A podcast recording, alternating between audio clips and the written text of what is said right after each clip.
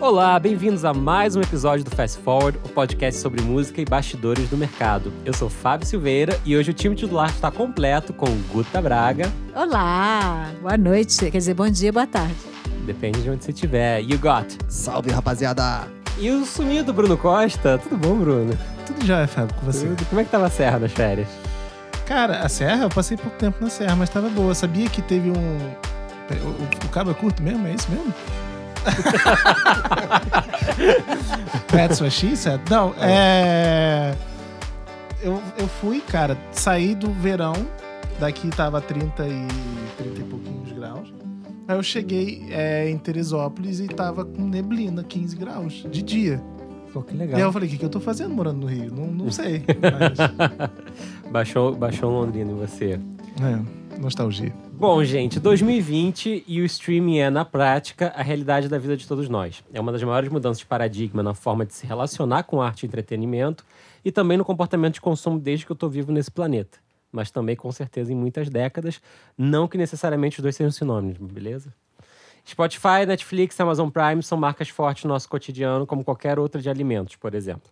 E por isso mesmo, uma das questões do momento é justamente a guerra dos streamings. Se esse formato veio para ficar, quais são os possíveis modelos e, e quão sustentáveis eles são, né?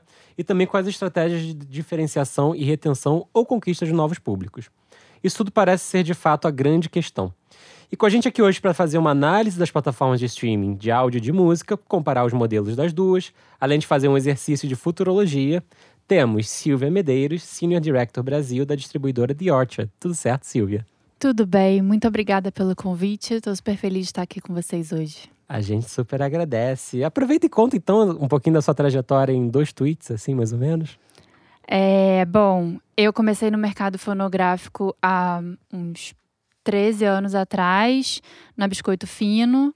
O mercado digital super incipiente ainda, mas foi uma ótima escola, pude botar a mão na massa um pouquinho de cada coisa. Depois fui para o mercado de telecom, é, e um tempo depois decidi voltar para o mercado fonográfico e fui para Som Livre, onde eu fiquei alguns anos na área de marketing. E em 2015 vim para The Orchard, onde eu estou há cinco, vai fazer cinco anos agora, cuidando das operações no Brasil. Bacana, muito obrigado. Seja muito bem-vinda. Coube em dois tweets. Coube super.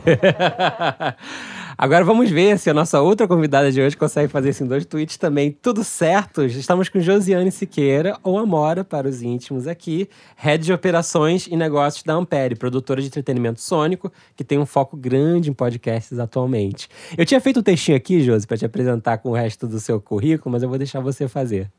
Eu do, do, oi, oi. Oi, obrigada. Tudo bem? Tudo bem? E assim, eu preciso dizer que hoje o Twitter não regula mais os 140 caracteres, né? É verdade. Então me dei bem. Aproveita. Aproveita. Gente, senta que lá vem história. né, porque na verdade é bem diverso mesmo o meu caminho, né? Mas eu acho que ele tem essa conexão aí com o conteúdo. Mas eu, eu vim, eu trabalhei uh, na Sony TV, na editora. Depois eu fui na área de sincronização e novos negócios também, na época que o digital também era mato por lá. Depois eu fui para o Sonora, que era o nosso Spotify brasileiro, antes do Spotify estar tá por aqui.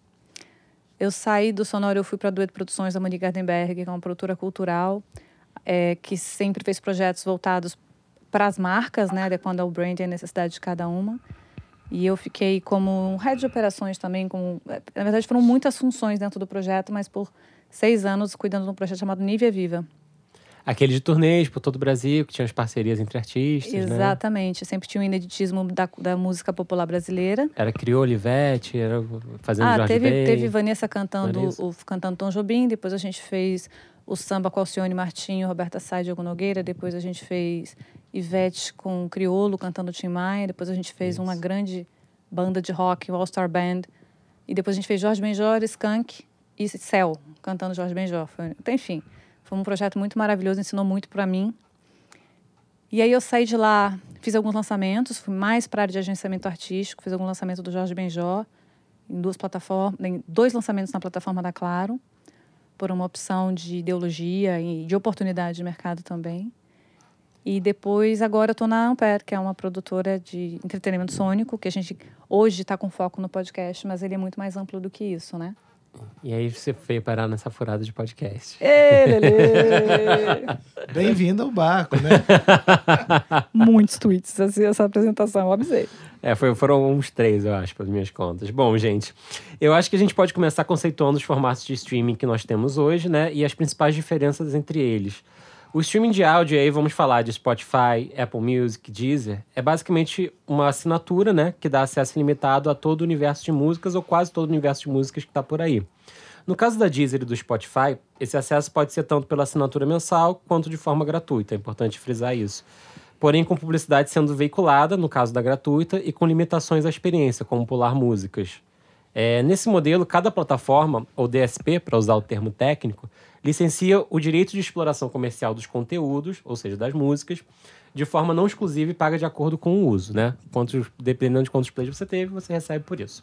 Já o streaming de vídeo da Netflix, Amazon Prime e similares, ele também te cobra uma mensalidade e te oferece produções que licenciaram de estúdios ou distribuidoras, pagando um FII periódico fixo. Ou seja, independe a quantidade de plays, ou também oferecem produções originais, que aí já é um outro tema longo nosso aqui hoje.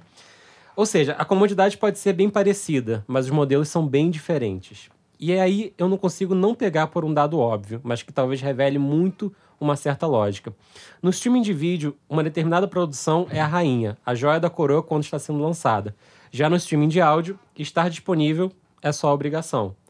De que forma vocês acham que isso afeta a própria percepção assim de valor da audiência em, em cada caso, né? A gente vê na rua um cartaz da Netflix anunciando uma série como se fosse a original, como se fosse a grande nova parada deles. Já a gente tem visto cada vez menos publicidade na rua, né, de, de lançamentos de artistas, como se fosse algo para puxar o consumo de uma certa forma. A gente passou por uma onda faz pouco tempo, né, é, de muito anúncio de rua, principalmente dos dois, dos três principais players aqui no Brasil, Spotify, Deezer e Apple Music. É, e agora parece que essa estratégia está se readequando a novas prioridades e estratégias de cada um, né? Vocês acham que, de uma certa forma, a música, por ser quase esse commodity, digamos assim, né, dos serviços, ela não ganha esse status de blockbuster, esse status de, de uma grande produção? Ou é algo que só está registrado em duas lógicas diferentes? O que, que vocês pensam? Eu acho que a música, durante muito tempo, ficou muito focada em criar o hábito de consumo, trazer aquela galera que estava perdida, sem saber onde consumir, ou consumindo da forma errada, ilegal. E aí todo mundo meio que deu a mão e falou: gente, vem para ouvir no streaming, assinar, ou se cadastrar e ouvir numa, num modelo ad-supported é, que é legal e a indústria vai ser viável desse jeito. Então a gente ficou muito focado em nessa parte educacional, né, de criar a- a- o consumidor dentro do mercado. E aí com isso as propostas ficaram muito similares. Era basicamente valia tudo desde que o consumidor estivesse dentro ou pagando uma assinatura ou sendo exposto a anúncio. Então agora a gente está nesse, nesse momento que é, a gente está começando a atingir uma certa estabilidade, as plataformas cresceram bastante, cada território no seu ritmo, mas E cada plataforma é diferente em cada ritmo, em, cada, território, né? ritmo, em cada território. Os territórios mais maduros já estão bem mais estáveis, o Brasil ainda tem lastro para crescer, a América Latina como um todo, a Ásia também. Mas agora é isso, os serviços precisam começar a se diferenciar. Agora começa aquela coisa de querer roubar o assinante do, do outro. Você precisa pegar essa pessoa para o seu serviço se você quer começar a crescer, continuar a crescer. E é um outro jogo, onde eles vão ter que se diferenciar pela experiência do usuário, já que pelo conteúdo não tem tanta É, mas diferenciação. parece que esse é o jogo que os streamings estão jogando desde o início, né? Porque é, é, eu e o Felipe, que está aqui também, a gente trabalhou no desenvolvimento Claro Música, lá no iMúsica, né? E acaba que é assim, você analisa os concorrentes, você vê o que, que é mais interessante em termos de experiência para o usuário, e você vai lá e faz. Aí quando um faz, o outro vai lá e faz também. E é sempre assim, né? E enquanto no, no Netflix é, eles acabaram apelando para os originais, né? Mas em contrapartida, o Netflix não tem catálogo. E eu acho que o, o maior o maior prejuízo para o consumidor de filmes e séries é não ter mais como ter acesso legal a esse catálogo. É, e tem uma coisa também no caso da música a gente discute bastante aqui, É a própria. Se a gente vai falar de experiência, né, no streaming de áudio, que eu acho que é o X da questão, a gente talvez ainda tenha um longo caminho a ser percorrido, mas que idealmente tivesse que ser percorrido em curto prazo, curto, médio prazo, de melhorar a experiência de um lançamento dentro da própria plataforma, né? É, eu sempre brinco que dá meia-noite, puf, surge um disco no perfil do artista e você pode ter milhões de formas diferentes de engajamento ali, e isso não é feito, né? Eu, eu acho interessante que, é, obviamente, não dá pra gente pensar que é, não, foi, não é uma coisa pensada, porque as plataformas elas precisam focar nas, nas estratégias delas, né? E, e, playlist, por exemplo, para o Spotify é uma estratégia super importante e gera resultados claríssimos hoje, mas ao mesmo tempo a gente pensa que outras formas poderiam ter, né? De que outras formas um fã pode se engajar dentro do serviço de música é como e não melhorar o social, né, das plataformas. Como melhorar o social, o X da questão. Eu acho que tem uma diferença também de mercado, né? Por mais que os dois mercados, tanto o mercado de cinema, de filme, de audiovisual e o mercado da música tenham vindo com muita grana durante o tempo, a pirataria deu uma quebrada nas pernas mesmo da música, que não aconteceu da mesma maneira com o, audio, do, com o audiovisual. Então, a, ali o mercado se diferenciou. Então, você ainda tem muito capital girando na indústria do audiovisual, do cinema, dos estúdios, e eu acho que a, a indústria da música ela não conseguiu acompanhar a velocidade, ela não conseguiu se unir. Eu não estou falando nenhuma não, é uma descoberta aqui que vocês já não sabem, estou só lembrando. A gente não acompanhou a velocidade do, do da tecnologia para isso. E o cinema, a, o audiovisual, tinha outras plataformas ainda que geravam renda para que ele continuasse saudável, né? E tem uma experiência interessante disso, né, Silvia? A The Orchard, ela desenvolveu um, um braço de distribuição de filmes, né, faz uns anos, e há pouco tempo é, venderam essa, essa atuação. É, a impressão que eu tenho como, como consumidor de filmes é que eu via muitos filmes da The Orchard e eu gostava, eu lembro de gostar muito de todos, assim. E aí, quando a gente começou a bater na conversa prévia, você falou, ah, mas a gente vendeu. Eu queria entender um pouquinho que, que barreiras vocês encontraram e também que experiências vocês tiveram, que aprendizados vocês tiveram na comparação desses dois modelos, né? Tão diferentes atualmente. A The Orchard tem, foi fundada em 97, então são 23, quase 23 anos, é, e ela investiu muito em tecnologia é, e em, preocupada em oferecer uma transparência para as pessoas, as empresas que compunham aquela cadeia de negócio da música. E uma vez que ela fez isso, ela percebeu que isso poderia também ser aplicado em determinado momento para a cadeia de filmes. Então ela pegou aquela tecnologia que ela já sabia como distribuir para diferentes players em diferentes momentos, em diferentes formatos, e um sistema capaz de, de dar transparência para o produtor daquele filme, onde tá, da onde estava vindo a receita, como compilar os relatórios. É uma cadeia né, que cinema, companhias aéreas, on demand, televisão etc. E aí eles começaram essa operação, ela foi muito bem, a Dorset criou um escritório em Los Angeles. E aí você tem que se envolver com festivais de cinema pelo mundo, é, em abrir esse network e, e, e, investir muito em tecnologia. Foi chegando muito, muito, muito volume de filmes, o negócio foi crescendo demais. É, e aí a gente percebeu que se a gente fosse dar a atração que precisaria para aquele negócio continuar a se desenvolver é, naquele rumo que estava apontando, corria o risco da gente tirar o pé do acelerador do business de música. E aí que eles tiveram que fazer uma é, opção. Foi um momento fazer uma que escolha, né? pleno vapor, né? Que é, provavelmente exatamente. é o core business da companhia, né? Sim. Era e vai sempre ser. Claro. é, é e sempre será, será, o core business da empresa. Então eles fizeram essa opção. No final das contas, é um bom, foi um bom negócio também, vendeu a operação, foi um, um bom deal para a empresa. E aí a gente segue com a certeza de que a gente está focando todas as energias no nosso business, que não é um business fácil, ele muda o tempo inteiro, a gente investe muito em tecnologia todo ano, então não dava para ter uma bola dividida, não naquele momento. Com certeza. E a gente vem de um histórico, né, pré-era Spotify, que a gente trabalhava no digital, até a, a própria Silvia estava falando com isso comigo no papo prévio também, que a gente trabalhava com janela de exclusividade, né? Janela de exclusividade era a briga entre os serviços que estavam aqui, né? Durante um bom tempo eu lançava primeiro no, no iTunes e depois a gente liberava para o YouTube, para outras plataformas, né? Então a exclusividade naquela, naquele momento do mercado virava o jogo. Atualmente não tem mais exclusividade, inclusive de- a- as próprias plataformas dizem, boa parte delas, que não querem exclusivas, né? A gente começava um planejamento já falando para quem vamos dar exclusividade, né? Rolou Sim. essa época. e, e sempre como um- uma moeda de troca, óbvio. Mas eu acho que depois de um tempo todo mundo percebeu que o que você ganhava, na verdade, era um fã frustrado por uma semana ou 15 dias, que ficava ali chateado, não ia assinar o serviço para ouvir o álbum uma semana antes. Pirateando, né? E pirateando ou reclamando nas redes sociais do artista, etc. E aí a gente viu isso, quer dizer, o o próprio Spotify hoje em dia, se ele vai falar abertamente num workshop, num, num evento, ele fala: queremos paridade. Uhum. E a gente martela muito nessa tecla com todo mundo. O Sim. YouTube ainda é aquela plataforma que que, as você- pessoas às vezes escorregam o conteúdo antes. Qual É. parte que você acha que isso funciona nos serviços de vídeo streaming e por que que não funcionaria em serviços de, de áudio streaming um conteúdo exclusivo por mais tempo?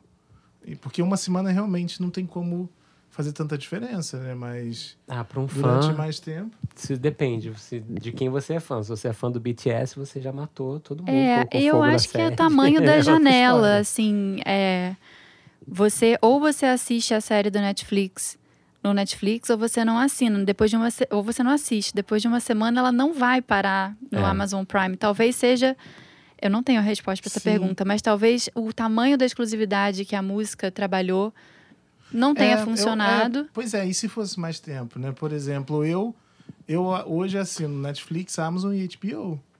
Então, né? é que no final tem, das tem contas... séries que eu quero ver em outros lugares. Sim, eu- a impressão que eu tenho é que no final das contas, no caso da música, você mais lesa o seu o, o outro que não tem a exclusividade do que você gera valor, Se né? não me engano, o-. Tidal teve umas. umas Exatamente, propostas isso assim, que eu ia né? falar. O- A Beyoncé e Jay-Z e tal, com a exclusividade do Tidal, Sim. eu acho que eles se prejudicaram mais do que... Do que beneficiaram do que o Tidal. Inclusive a gravadora. Por quê? Porque eles limitaram o target deles, porque o usuário pagante do Tidal não se compara ao usuário Muito pagante pequeno, né? de Spotify e outras plataformas. E quem não tinha assinatura, muito provavelmente pirateou. Agora, o que leva também a um ponto interessante, você está falando sobre esses. menorzinho, né? Não é como se fosse HBO, que é um dos gigantes aí. na Falando de música, falando de música, quem não tinha Existe- assinatura é, do Tidal conseguiu a música de outra forma, É isso, já que sim. não tinha disponível. Recentemente eu li um artigo falando que o, o- a taxa de churn dos streamings de vídeo é de 28%. Então, É assim, muito é muito mais alto do Pra que nos serviços sabe, de só pra gente clarear, o churn é a quantidade de pessoas percentualmente do, do total de, de usuários ou assinantes que deixam o serviço num período de tempo Isso. e E, para de assinar. e fazendo um paralelo com a TV por assinatura, que foi onde eu trabalhei em telecom, é, o churn é bem mais baixo, porque na TV por assinatura é, é meio chato cancelar, né? Você tem que entrar no telefone. é, Você é recebe várias dolorido. contrapropostas, né? Várias É. contrapropostas, não fica, vamos reduzir. O churn nos streamings de vídeo é sem barreira. Com alguns cliques você entra lá e cancela. Você Então, cancela. assim, É mais fácil. é, né? você quer assistir uma série muito boa que te recomendaram e tal, e que está em alta no serviço X, assiste, um mês depois cancela. Até porque tá todo mundo disputando uma fatia do bolso e do tempo das pessoas, Sim. né? Que Que é aconteceu limitado. com Game of Thrones, né? No HBO. No HBO, todo É. mundo Assinou entra três e meses sai. e sai. É, o exemplo, acho que o exemplo mais quente agora é o caso do Disney Plus, né? Que lançou The Mandalorian, uma série derivada do Star Wars, e foi um sucesso imenso. E terminou a série e houve um cancelamento em massa, porque não tinha a próxima série. Aí tipo, é como se você fosse uma TV e falasse: viu essa série super legal? Legal, não tem a novela das nove nova. Então fica com Vale a Pena Ver de novo aqui, num lugar que a gente vai, enquanto a gente processa aqui e faz o conteúdo. A gente também teve no Brasil a entrada da Amazon Prime, que também teve uma- um efeito muito grande sobre a audiência do Netflix, né? Sim, Acho que foi o primeiro concorrente assim de peso. sim. Com... Veio muito barato, né? Veio muito barato. E com uma série de benefícios, não só a questão do áudio e vídeo, mas também a questão do delivery das compras. Agora, o, o churn, né, essa taxa de pessoas que abandonam, no caso dos serviços de música, ela também não é baixa. Não- a gente não tem números oficiais, porque não são divulgados oficialmente. Mas eu sei que, por exemplo, o Brasil é um dos países que mais tem. É um, hoje o Brasil é um dos maiores né, é, consumidores de, de, de música por aplicativos, né? mas é um dos que mais, que mais tem essa, esse churn, que mais tem essa, essa troca. Às vezes o usuário sai e nem passa para outro, mas ele, ele, ele sai, ele deixa de assinar o, o, o serviço por algum motivo. E é interessante que são duas estratégias completamente diferentes, né? O que me chama muita atenção é que em algum momento no meio do caminho, eu acho que o que a Silvia falou faz muito sentido, estava todo mundo muito focado em criar um padrão de consumo, então uma, um formato de consumo no caso da música. E o que se viu no meio do caminho é que teve que trocar é, a, a asa do avião com o avião voando, né? É, tem um dado super interessante que, é, que eu, eu, achei numa matéria do Wall Street Journal, em que eles comparam qual é o, o ano que a, que a empresa foi lançada, o ano que a empresa produziu o primeiro original. Então, a primeira série ou o primeiro conteúdo original. A Netflix é de 97, o primeira, a primeira produção original é de 2013, que foi House of Cards. A Amazon Video é de 2006, a primeira produção original também foi 2013, que foi o Alpha House. O Hulu é de 2007, a primeira produção original foi até antes, 2011, que foi a Day in the Life. E o Spotify, que é de 2006. Ele teve a primeira produção original em 2018 só, que foi um programa da Amy Schumer, um podcast lá fora, o Amy Schumer Presents. Então isso dá um pouquinho norte de que, no caso da música, o que está acontecendo é, caramba, virou o, a música, da, a forma como a gente coloca a música, ela muda pela experiência, ela muda pela se você gosta mais do aplicativo ou não, ela muda se vem a assinatura do aplicativo no seu plano né, de, de, de telefonia celular da sua operadora. Mas, de uma certa forma, as nossas marcas elas estão se tornando um pouquinho iguais nesse mercado e a qualquer momento pode vir alguém com mais dinheiro e fazer essa, essa virada de chave, né? Também tem a, a volatilidade do mercado, né? Se, sei lá, cinco anos atrás a gente fosse ter essa conversa, a gente ia ter uma outra conversa. Total. E daqui a cinco anos a gente talvez esteja fazendo um outro formato que pode não ser podcast, o número um pode não ser o Spotify. Sim. Então, uma vez eu vi uma palestra muito interessante que o, a, o, o Scott, que é um dos fundadores da The Orchard, falou sobre essa questão da exclusividade. Ele, se há anos atrás eu fosse um artista e tivesse fechado uma exclusividade com o MySpace, eu tava ferrado. Já era. Já era. Então, também tem isso. É, a gente, é, o mercado, a gente toma as verdades e a gente fica playlists, Spotify e número um, número é. um. E pode ser, mas tudo pode mudar também. E tudo isso que a gente está falando daqui a pouco pode não fazer mais sentido. Você sabe uma coisa interessante? Os, os, os artistas mais. É, de gerações mais antigas que eu trabalho, é engraçado que é quase uma obsessão dos, dos empresários deles. É, em construir sites novos e manter a tecnologia do site atualizada e manter tudo ativado ali. Porque eles falam, tá agora é um, hein? pode ser outro. É, tá voltando, tá voltando, porque aí você consegue também fazer outro, ter outras coisas agregadas, fazer base, construir essa comunidade, controlar um pouco mais o seu conteúdo, rentabilizar esse conteúdo de outro jeito. Isso é uma tendência que está voltando. E, Ju, não é só dos antigos, aproveitando, não. aproveitando sua, sua, seu, seu insight. Tive vários, é... só fiquei quieta, mas eu tive vários. Não, põe na mesa. Pode Vamos falar, trabalhar pô. isso aí, pô. Tava indo muito bem, assim, eu tava aqui só. É terapia, é terapia. Ver o insight, tem que colocar pra fora. O falar em Spotify, o Daniel Eck, ele falou que prevê que em alguns anos até 20% do todo o consumo do Spotify seja podcast, né? O que diante do que a gente tem hoje é um número razoavelmente alto, assim, é realmente criar um mercado, isso sem falar no crescimento dele, né? Que está dando sinais nos, nos mercados mais maduros que está começando a entrar numa curva de estabilização, mas ao mesmo tempo tem um potencial muito grande, né? É, como é que você está vendo esse, esse apetite, de repente, pelo podcast? Porque o podcast, no fundo, no fundo, ele está passando pelo que a música passou há 10, 15 anos, que é a necessidade, peraí, existe esse formato, as pessoas estão descobrindo que elas gostam, têm interesse, tem que se criar um mercado, né? Eu tenho quatro tweets nesse caso aqui para falar, não? Não, não, vai. é, é, que tem várias vertentes aí, né? Eu, eu acredito que é possível, porque eu acho que é o Spotify, eles estão investindo bastante nisso. Tem ainda a, a desfragmentação do mercado de criadores de podcast, né? Você pode estar falando no nível mais profissional, no nível de creators da internet. Essas pessoas estão ávidas por ter espaço para falar, por ter estrutura. E aí, quando você tem a Anchor, que você consegue subir seu conteúdo de graça, você tem acesso a uma ferramenta profissional, né? Para chegar em lugares onde você não chegaria sozinho, diferente do que você teve no YouTube, as pessoas, as pessoas querem fazer. E, e eu acho que tem uma diferença entre quem está fazendo podcast e quem faz música, que eu acho que a música é uma expressão ela é, ela é muito mais emocional da parte de quem coloca, né? É, e eu acho que tem uma questão mais intelectual, ainda mais hoje de, de mesa cast, também de, de encontros, de conversas que tem o podcast, que é muito da nossa natureza. É muito mais fácil, de uma certa maneira, produzir esse conteúdo hoje. Uhum. Eu não acho um número. Acho, acho que o Spotify está bem realista é, no, no, no movimento que está acontecendo. Tem muito mais conteúdo por vir agora. Profissional, para marca, está todo mundo procurando, está super popularizado. Então a gente tem desde estúdios, né? A gente está falando do HBO, ele tem os podcasts, a gente produz os podcasts das séries internacionais da HBO Nampere. E eles colocam, a gente usa em todas as plataformas de streaming, eles colocam dentro do HBO Go. É, é uma coisa de retroalimentar o conteúdo, né? Veio com, a, com o lançamento da série Chernobyl, onde ela mistura ficção com realidade. Então, eles fizeram um podcast onde eles colocam os bastidores, ou seja, complementa o conteúdo que você tem. E a gente está num mundo de escala, então tem milhões de maneiras de você fazer conteúdo de áudio, storytelling, é, Uhum. formatos.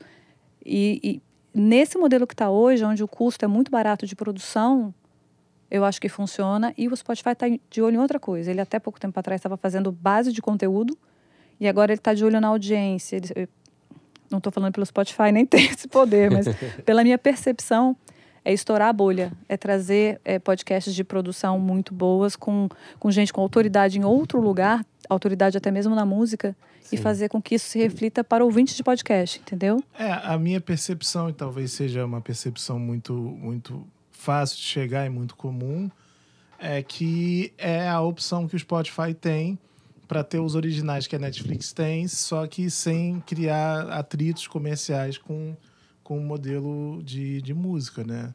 É a válvula de escape ali. Só que, assim, eu, eu ouvi bastante, assim, é, do- dos gringos, né? Tipo, esse que você tava falando, eu ouvi do Stranger Things, eu achei muito maneiro. Só que é também super produção, que nem você falou. Mas eu fico pensando, será que a gente que tá lutando para ensinar a, a, a galera a consumir música no streaming, será que não é muito grande a curva para o podcast? Como é que você vê esse crescimento no Brasil? Eu acho que você consome podcast por três motivos, né? Eu vou, vou falar do podcast para tentar entrar na música. É ouvir uma boa história, estar informado e ter companhia. E a música, você tem outros lugares também que você pode ter essa sensação, ter essa emoção, é, mas você, quando você está geralmente consumindo podcast, você está fazendo alguma coisa, você, tá, você tem alguma obrigação, alguma coisa que você tem que fazer. Você tá lavando a louça, você não tá transando. Exatamente. E você mais lava a louça do que transa, entendeu?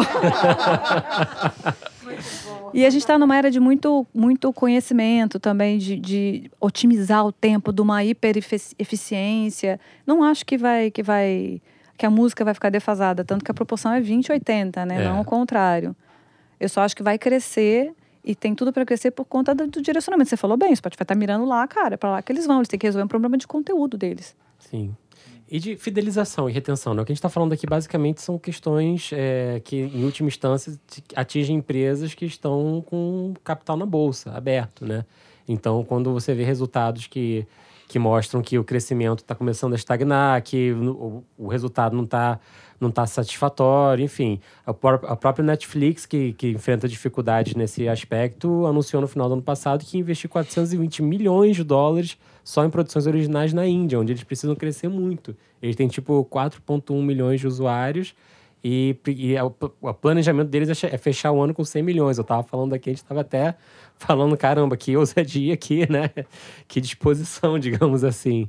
Mas, de uma certa forma, existe uma questão econômica atualmente que está intrinsecamente ligado a manter o usuário na plataforma ou, ou não manter o usuário na plataforma e qual plataforma vai ser eh, o interessante para investir. Eu vou resgatar um pouquinho no, no de investimento. Você falou de consumo, né? Você falou, ah, a Disney colocou Sim. tudo, teve que puxar o bonde. Você tem que criar hábito de consumo também. Então não adianta você investir um caminhão de dinheiro, seja lá, voltando aqui ao que eu estava dizendo também sobre.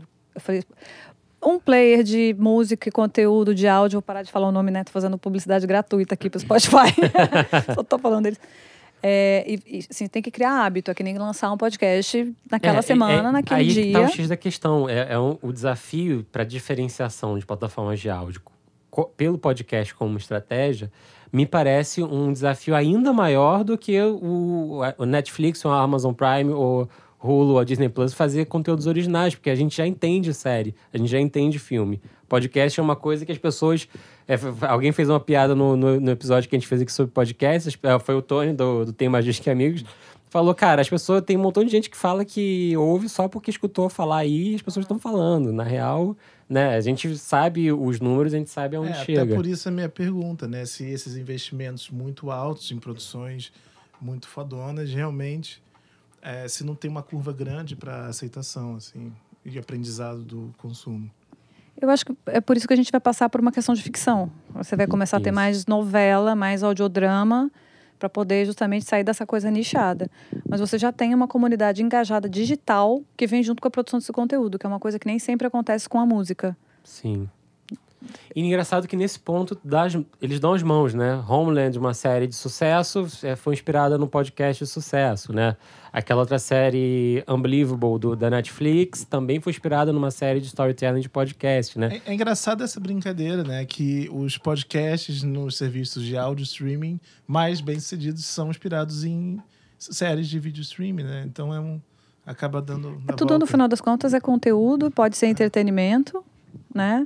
É, e assim, é origem. É como você pegar um livro e fazer uma série, ou você faz um dia, ou você faz uma peça de teatro. Se você tem uma narrativa, se você tem várias camadas dessa narrativa, a coisa fica impressionante. E se você consegue mostrar o outro lado, né? O Neil Gaiman fala sobre você mostrar o lado da história que ninguém conhece. Então você pega a história da Branca de Neve e de repente você se dá conta de que a, que a Branca de Neve é uma vampira, né? Que ela tava ali, tapeou tudo que a madrasta só tava querendo se livrar daquele ser e pedir, sabe? Tipo, sempre se você consegue atiçar o teatro da mente em outro lugar e o áudio é muito mais fácil você fazer isso do que do que No a TV, vídeo, é. é sucesso, boom. É, com certeza. Agora, a gente passa também por uma. Foi o que a Silvia falou também. É um momento em que as coisas estão mudando numa velocidade ainda muito rápida, né? É, e existe um novo momento que vai ser o boom agora dos, dos tocadores inteligentes, né? Que ele já começou, mas de muitas formas ele ainda vai é, passar por, por outros crescimentos e outros mercados, né? É, para localizar até o conteúdo musical, Silvio, o que, que vocês fazem hoje ou, ou pensam em fazer em termos de preparar justamente para essa próxima etapa, né? Porque vai impactar, eu acredito que seja um, um dos pilares do crescimento de, de podcast, mas também vai mudar completamente a experiência de música, né? Nas plataformas.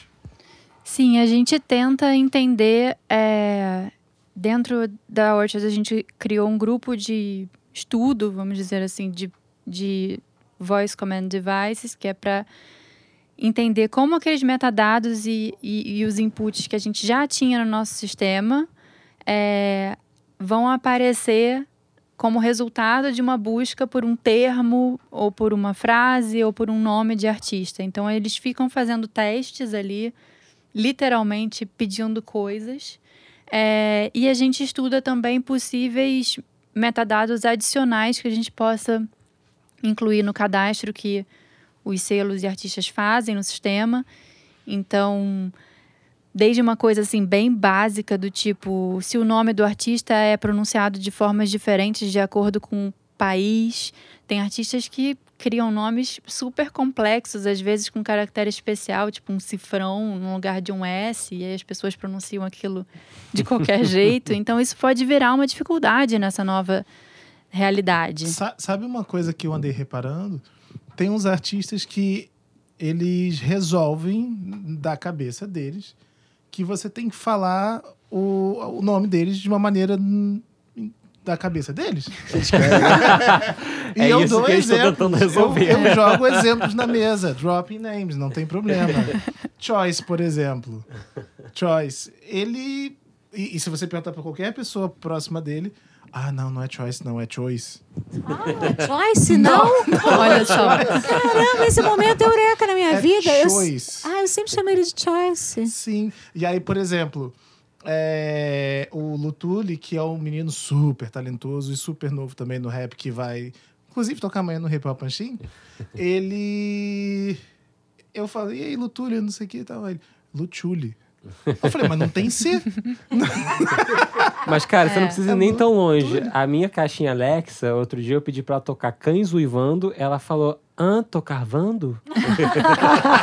Cara, isso aí é sua, seu, é o seu, seu database ali, eu tenho um cara. Seu algoritmo ali, ó. com ela. Agora, eu fico pensando, aquela música Sorte Grande, que todo mundo chama de poeira, como é que dá isso, hein? Então, É, o YouTube já disso, tem esse, esse sistema inteligente, né? É, você busca, inclusive, coisas assim, bem. É, Anitta no deserto, que é um exemplo que o YouTube costuma dar. Aparece o clipe de sua cara. Uhum. É, Beatway, aparece o quê? Red Hot Chili Peppers. Sim. As pessoas não sabem. Pro... Oi! Biruei, biruei, Podem fazer o teste. aí. biruei now. Então, assim, a gente acha que a Alexa um dia vai ficar mais espertinha. A Alexa Com a gente certeza. usa também como um termo para resumir todos os Todos, devices, né? Isso. Mas é, isso é importante, mas eu acho que os empresários em algum momento vão ter que pensar, querido, esse nome aí não vai rolar. Sim. Ou vamos pensar numa coisa que seja mais é, pelo menos- é, tem que universal. pronunciar igual você escreve, né? Pelo menos começa Facilitar daí. a vida da audiência, né? É, artistas homônimos também vão começar a ter mais problema do que já tem hoje com a página do Spotify, que o produto vai parar na página errada. Sim. Então, se você tem um homônimo, talvez o seu fã fique tenha tanto trabalho para pedir o seu conteúdo que ele vai desistir ou ele vai ouvir o outro. Sim. É, então, isso é um aprendizado mais técnico que a gente tenta ter sobre esse, esse modelo de, de consumo.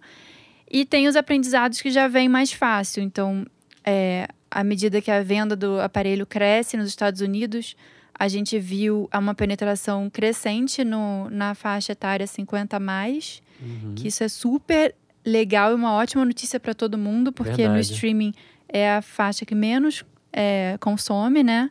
Com certeza. É, e junto com isso vem um consumo de catálogo. Verdade.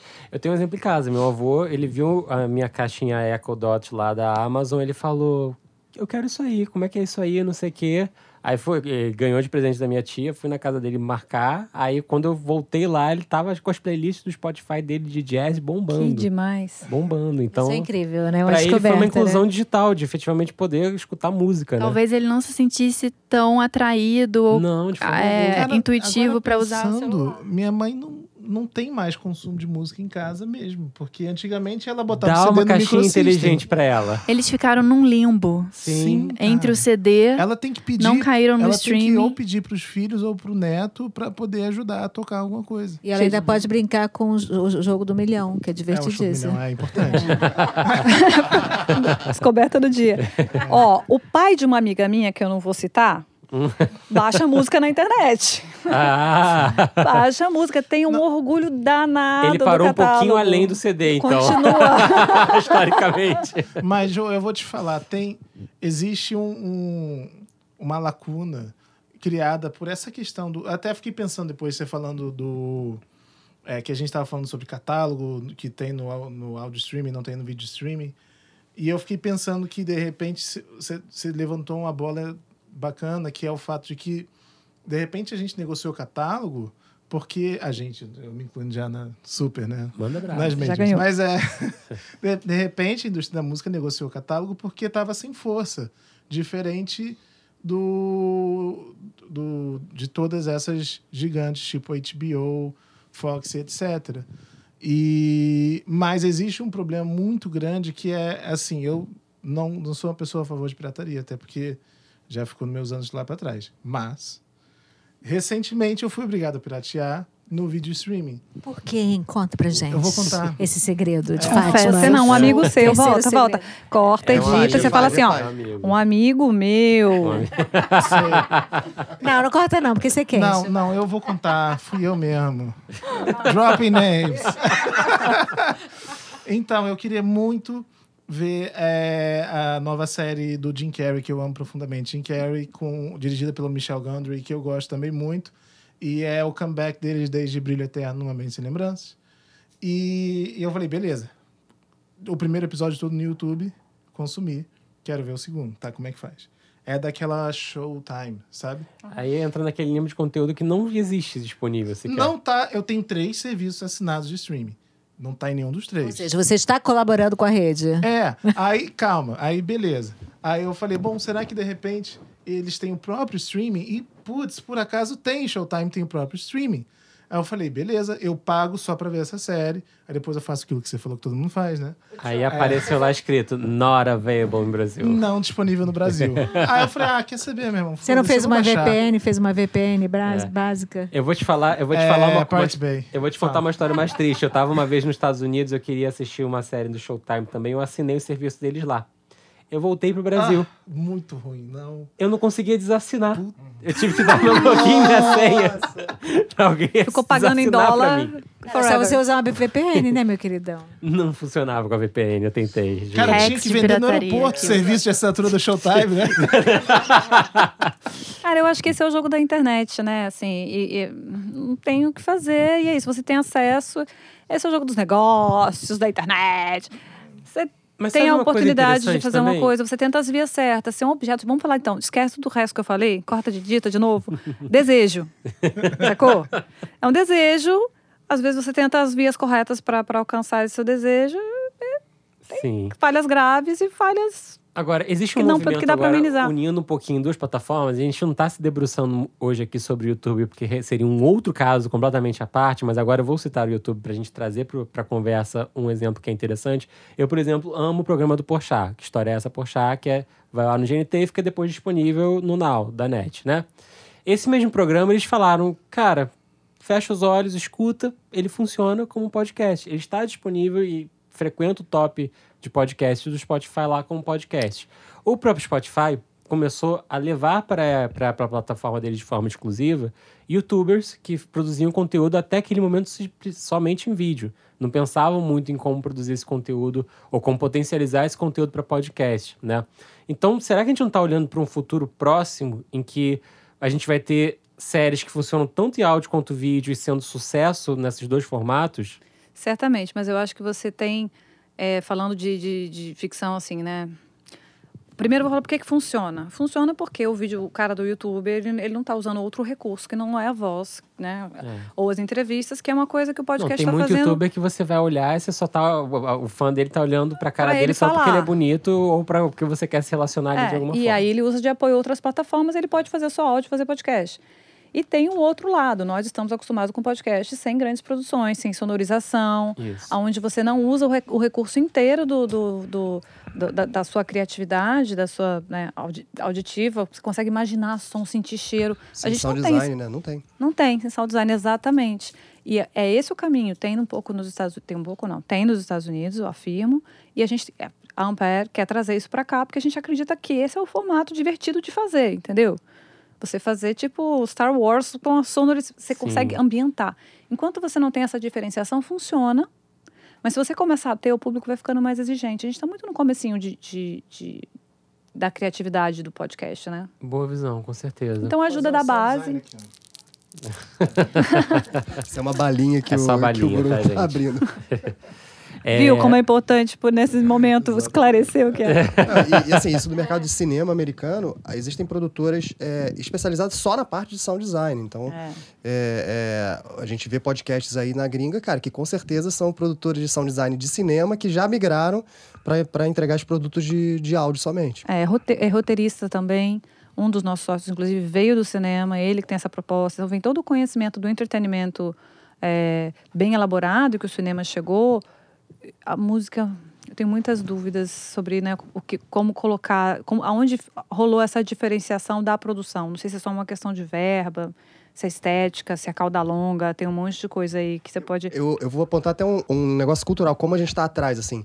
Porque o sound design nos Estados Unidos, é, as, as produtoras e os, e os profissionais que fazem aquilo, eles fazem. É, é uma propriedade de direito autoral.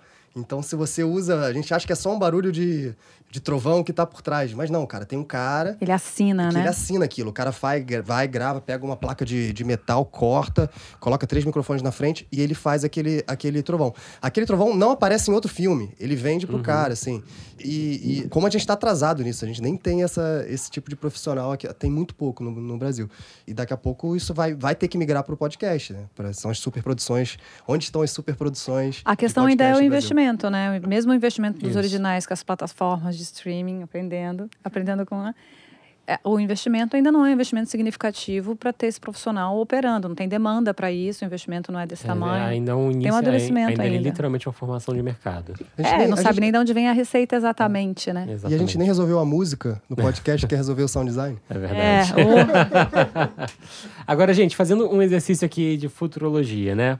A gente está pensando aqui, é, pensando em, em diferentes formas de consumos num futuro a curto, médio prazo, né? É, existem algumas iniciativas, no caso, assim, tem uma pressão financeira, que é o outro, o outro caso, no consumidor.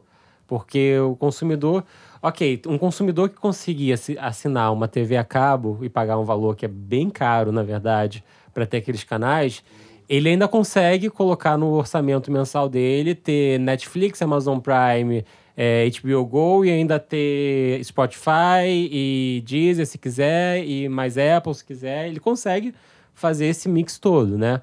É, mas existe um grosso de, de público consumidor que não vai conseguir dar conta disso tudo e que vai começar a se diferenciar.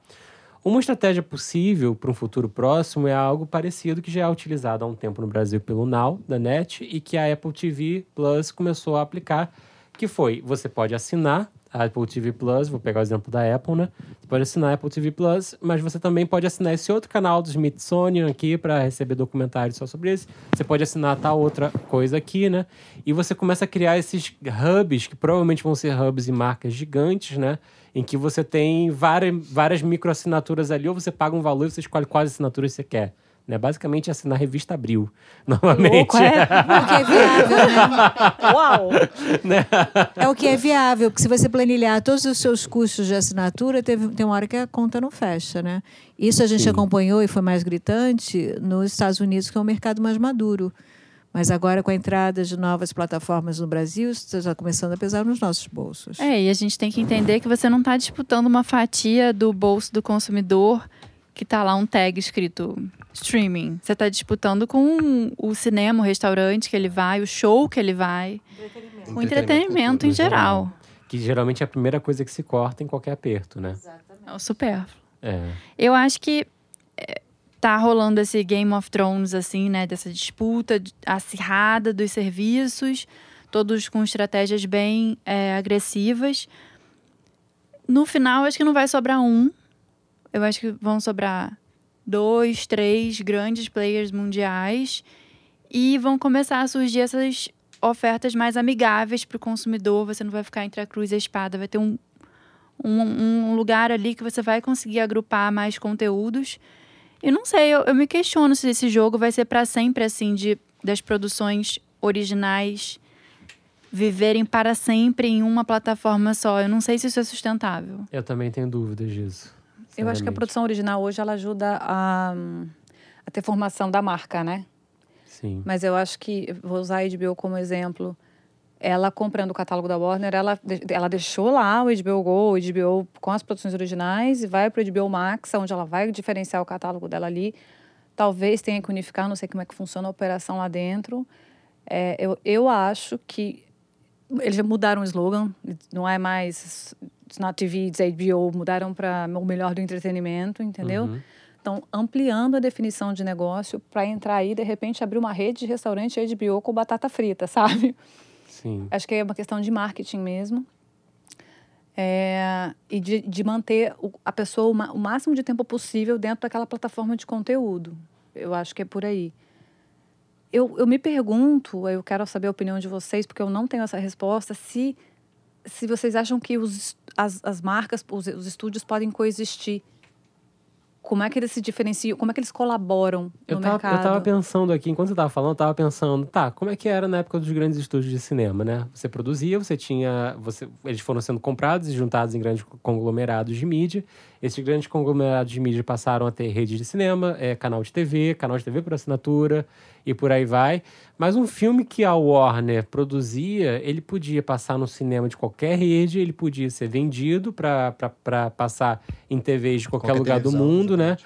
Então chega um momento que o conteúdo ele pode gerar outros ganhos e compensações É financeiras verdade. que não só o próprio serviço. É verdade. Quer ver um lugar onde todo mundo convive muito bem, todos são amigos, todos são felizes? YouTube. Exatamente. O É o YouTube é, é onde todo mundo é feliz. O YouTube tem. é, Netflix tem canal no YouTube. é, as séries têm seus próprios canais, exemplo, Stranger Things. E o YouTube, em vez de ficar ali brigando, coitado, sem saber para onde vai esse o streaming de vídeo, ele decidiu fazer parcerias com cada um desses, desses grandes estúdios, HBO, Netflix, etc. E é, trouxe para o YouTube um conteúdo que serve tanto de porta de entrada para as séries e filmes, quanto de saída. Então, é, se você assiste no YouTube o trailer novo do- da nova temporada do Stranger Things, você vai ficar com vontade de assistir. Aí você vai pro Netflix, assiste lá, faz uma maratona, assiste tudo de uma vez. E aí, quando termina, você tá ali extasiado, apaixonado por aquilo. Você volta pro canal da série no YouTube. Aí você vai assistir Tapete Vermelho, bastidores de gravação, making off, entrevista com o elenco, é, uma série de conteúdos que a Netflix produziu para o YouTube. Isso. Então eles encontraram uma forma de, De fazer esse movimento expandir. pendular de expansão. Né? Exatamente. Você, bi- você abriu outra caixinha, agora eu vou falar, que é a comunidade. Porque o, o, o que hoje esses, esses estúdios, essas distribuidoras, essas grandes marcas de entretenimento não, enten- não, não souberam ainda como fazer, é a comunidade. Com o YouTube é diferente. Então, acho que o YouTube adotou esse lugar. A gente conversa com a comunidade, a gente tem uma flexibilidade de conteúdo, desenhou um modelo de negócio, não de produção de conteúdo. Nunca foi uma produtora de conteúdo, né? Nu- Nunca se posicionou aí. Mas eles conversam com as comunidades. E coisas que não, não tem competidor, porque as marcas, os estúdios, os streams, eles. hum, A conversa é o quê? Me ajuda. É, é isso aí. Não, não tem esse foco, né, em formar as comunidades, playlist, É, página do acaba artista, sendo mas. uma- acaba indo por outros caminhos, mas eu fico pensando que outras empresas, na verdade, vão acabar surgindo ou despontando ou ganhando força com essa capacidade de funcionar como um hub, efetivamente, né? como uma central. Você, essa coisa que se levantou aí, Fábio, sobre, sobre um filme da Warner poder passar em qualquer cinema, eu, eu, eu lembro que eu, eu vi há um tempo é, House of Cards passando na TV. Eu, tam, eu não sei de outro caso de uma série original Netflix foi pra TV, mas ela chegou, ela chegou aí sim. E eu fico pensando se de repente não seria isso, o conteúdo falar mais alto. É, tem co-produções que são parcerias, né? Em muitos casos. Então acaba tendo situações assim. Tem, isso acontece muito atualmente lá fora. Que uma série vai ao ar num canal e pro resto do mundo vai para um serviço de streaming, né? Porque se aquele canal é original, o streaming, o serviço de streaming é Amazon Prime ou Netflix entram como co-produtoras desse conteúdo. Sim, mas no caso do Netflix acabou sendo. Até virou notícia, assim. Sim. Essa iniciativa deles, porque é uma produção 100% Netflix. E é né? um caminho difícil, eu acho que tanto pro áudio quanto o vídeo, a forma, o caminho que você escolhe para se diferenciar. Porque se a gente estiver falando de criação de marcas, né? Por que, que eu opto pela HBO Go e não pela Netflix? Eu acho que a temporada de prêmios passada foi muito clara em expor isso. A partir do momento que a indústria inteira dos Estados Unidos fala "H- é, é, é Netflix, não, fica aí quietinho, a- quem tá fazendo série boa ainda é a HBO. Então vamos dar todos os prêmios para HBO, porque a gente não tá seguro de que seu modelo de negócio beneficia a gente. No fundo, no fundo, no fundo é isso, né? No final das contas. Então, é, a HBO, por exemplo, se quisesse se di- diferenciar, ah, a gente tem produções de altíssima qualidade, com perfil cinematográfico, etc, etc, teria um caminho. Já, te, já tá nesse caminho, na verdade, né? Eu fico pensando até na questão de podcasts, né? De que forma as plataformas vão... é, é, os DSPs vão começar a tentar se diferenciar mesmo por isso, né? Porque atualmente é um hit hit and miss, né? Uma certa e, e erra, acerta e erra, acerta e erra, quase tiro no escuro, né? Você está falando de produção de original. Original, isso, é. É que tem uma que está se posicionando como a casa dos podcasts, né? É, e com perfil global, né? Com força global com para força isso. é. global. Então, acho que a chance está. E, e- e mais flexibilidade também, né? De negócio. Eu acho que está ali. Acho que essa, esse, essa- esse vai ser o berço. Sim, O resto vai vir atrás. Sim. E, e, é- e realmente vem uma grande mudança de comportamento aí, né? Carros com tocadores inteligentes, você pede para tocar um podcast X, e aí ele fala: você não tem esse serviço, você deseja assinar, que nem já fazem. E aí eu acho que vai começar uma nova etapa de sustos na conta do cartão de crédito. tipo, que nem acontecia antigamente quando tinha o ringtone aqui, que as pessoas Aham, assinavam o aham. serviço achando que estavam comprando só aquele ringtone. Eu, tô, eu, eu tenho receio que no futuro próximo as pessoas dirigindo comprem e assinem muitos serviços sem querer. Nesse, nesse sentido também. Mas vamos para aperto play então.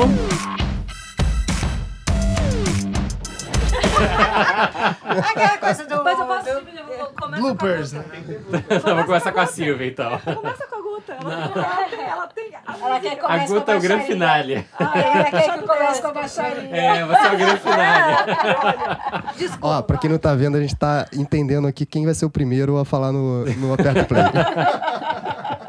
Bom, gente, aperta o play. Vamos lá, Jo, conta pra gente pra quem você aperta o play. Eu aperto o play em clima de carnaval, clima de pegação, não é o meu caso, tá? Não é pra mim, mas eu adoro Sexo Agora, de Sandro, arroba Pensandro. É uma pessoa que eu. Um Arroba artista. pensando é nas redes. Já nas gente? redes, já vai, já cola lá, porque tem que ente- entender a estética como um todo. Tem uma pegada é, cheia de amor, super geek, uma coisa meio brega, mas hipster, sabe? É muito divertido. Sexo agora é um hit. Então a minha, a minha deixa tá aí, mas vou indicar um podcast também, porque a gente tá aqui para isso, né? Opa, vamos pro jabá. Aê, vamos para o jabá! Se é pro jabá, eu vou ter que indicar vários, tá?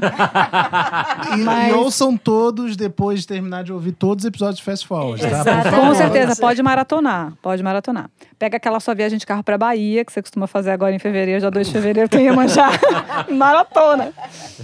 Eu vou indicar o Boa Noite Internet, que é do Cris Dias, do meu sócio. Tem o Zing também, que é do Maron. E é, é realmente é muito bom.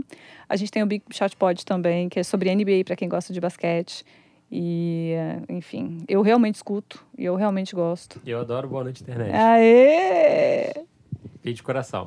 Passa é maravilhoso mesmo, é muito bem feito, é um trabalho do Cris. O Cris está lá desde que a internet era mato e ele faz um trabalho muito bacana em podcast, assim, muito Muito cuidadoso. É. Muito bom, recomendo igualmente. Silvia, conta pra gente, pra quem você aperta o play. Eu vou indicar o primeiro álbum do Francisco Gil, que agora é o Fran. É, a gente lançou dia 10 de janeiro. É, não é exatamente um jabá, mas a gente lançou pela The Ortiz, que é uma alegria, tá mas, é um no de mim. episódio também. Foi? Ele Que tá- Na bom. verdade, é o disco que tá ganhando, porque agora são três indicações. Então vamos fazer aí dele. o ranking do Fast Forward. Fran em primeiro lugar. Despontando no início do ano. E, pô, um, ver um, um, um cantor assim, um compositor tão jovem, é, vindo com um primeiro álbum tão maravilhoso. E aí a, a faixa, se for escolher uma, é Coração Tambor. Muito boa. Legal, acho que tem produção do Huxel e do, do- dos Dogs, né? Isso. Legal. Isso. bom. Abraço, Huxel. Guta, conta pra gente, pra quem você aperta o play. Bom, pegando o gancho, o gancho da Jo falando em sexo, Ah, é, agora, agora tá um comigo. tema quente maravilhoso pré-carnaval. Tá o calor no Rio, Tá né? comigo, tá comigo. Aqui homenageando Clarice Falcão, que participou de um episódio da primeira temporada de um disco totalmente deprê. Eis que encontro Dia D, música fantástica. Essa música que eu vou tocar no meu carnaval inteiro. se você quiser se divertir, essa música é boa para carnaval, para balada, para receber o marido de lingerie à noite sexta-feira. eu não vou fazer essa linha, porque essa música não é para mim, essa música é para mim Eu não também. ouvi, mas pelo nome, pelo nome é quando a prevenção não deu certo, Sem né? spoiler, sem spoiler. Não vou Não dar ouvi, spoiler. Não vou dar spoiler. Vá ouvir Dia D. Uma música divertida. Clarice, você é primorosa, meu amor. Muito bom. Um arraso. A surpresa que as pessoas vão ter, legal. Bruno, pra quem você aperta o play? Então, fiquei sabendo que meus amiguinhos recomendaram a música que eu queria recomendar no episódio que eu faltei, mas eu vou recomendar Recomenda de mesmo novo, assim. cara. É, Já que você estava ausente, ausente. É, então, Juro Que, da Rosalia. E, bem, muito bem. porra, que saiu, assim, deliciosamente pra mim. É, gostei muito, bem flamenco, assim, né? E o tá no meu loop infinito desde o início de janeiro. É o álbum do Theo Katzman, é Modern Johnny. E, e é foda, porque eles lançaram no final do... Theo Katzman é, vo- é vocalista do Wolfpack. E o Wolfpack lançou no final do ano passado um live no Madison Square Garden. Lotadaço. E tá na minha cabeça até agora o fato de que é é um tipo um equivalente a um DVD gravado em plano sequência. Barato. Muito foda. Legal. Muito bom mesmo. E o Got, conta pra gente. Bem, vou manter a tradição da música latina. É, semana passada eu falei da Rosalia. É, vou indicar uma, na verdade, um disco, né? É uma banda que eu conheci no México, toquei com eles, tive a oportunidade de tocar com eles no Música na Mochila, em, no, na- em DF, né? Distrito Federal, capital do México. Agrupação, Carinho é uma banda de cúmbia, na verdade de eletrocúmbia. Para quem não tá ligado, o cúmbia é um, é um ritmo regional da América Latina da Colômbia, que é estouro na Argentina e no México, mas é muito regional. E tem um. E, e aconteceu lá o que aconteceu mais ou menos com o Tecnobrega aqui no Brasil. Que foi se modernizando, foi juntando com som de 808, vai botando uns beats mais legais e virou um movimento que eles chamam de Electrocumbanchero. Muito legal. E essa banda é uma puta banda, assim, tipo, sabe aquelas bandas que tem 10, 11, 12 pessoas que não são músicos contratados, são a banda, assim. Então, tipo assim, Opa. tem um naipe de metal enorme e eles são da banda, assim, seis caras de metal e tal. E, e eles lançaram é, um disco essa semana é, chamado Paraíso, Para- Paraíso Fiscal. E tem uma música muito legal chamada Víctima. Então fica aí, Agrupação Carinho. Fiquei até nervoso, eu joguei até no Spotify aqui. Não, cara, foi mó Seu barato. Foi mó barato conhecer os caras lá. é. Mó barato. Puta banda. Pode, pode seguir. É, eu tenho três indicações, por incrível que pareça. Não sei Guarda! como. Surgiu uma terceira aqui, de repente, a gente tava falando aqui. Bom, a primeira é o disco do Mac Miller, Circles. Eu achei um disco realmente muito bonito, muito bem feito. O Mac Miller já faleceu, né? É, mas realmente fiquei bem impressionado. Um disco muito, muito fluido, muito, muito co- conciso e coerente, assim. Bonito mesmo de, de escutar, triste, é, mas muito recomendável. Mac Miller, Circles. É, minha segunda recomendação é um artista, já que a gente está só de frases polêmicas aqui hoje, é um artista que o The Weeknd chegaria perto de ser se tivesse talento, chamado Moses Sumney. E ele lançou um single lindíssimo, uma música chamada Achei Polly. complicado, tá? Essa frase polêmica. Mas tudo bem. Só... Ah, eu também, gente. Achei Tudo bem, super polêmica. Eu, eu, foi, foi, foi pra você reagir. É, eu, eu imaginei. O que é isso? Depois você, depois você desenha pra mim, essa eu não entendi Não, muito desde, bem. desde sempre, Fábio, tem esse negócio com The Ah, Wicked, né? Não, é, tem, tem, É tem crônico. artista, tem É artista porque que é eu difícil. gosto, então. Tudo bem. Mas o Moses Sumney lançou uma música chamada Polly, que é muito legal. É, e recomendo bastante escutar. E uma recomendação que, na verdade, é herança do ano passado, já que a Guta voltou na metade do ano passado com a Clarice, é, que eu, eu recomendei uma faixa desse disco, que realmente é muito boa, que é o disco do Caetranada, Caetranada é, uma faixa que tinha participação da Kali Uchis, que eu amo de coração. Mas, na verdade, o disco inteiro, Buba, é absolutamente maravilhoso, com repleto de outras participações incríveis. É, recomendo muitíssimo, Caetranada, Buba. É isso, gente. Muito obrigado pela presença, Silvia, Jô. Obrigada a vocês. Gente, mas o Women in Music, todas lindas. É, só mulheres né, até agora Só, na temporada. Muitas Ah, convidadas, puta. muito Muito feliz. programa, Maravilhosa. gente. Muito obrigado. Obrigada Muito obrigado vocês, e gente. até um semana que vem, prazer pessoal. Até lá, Valeu. beijos.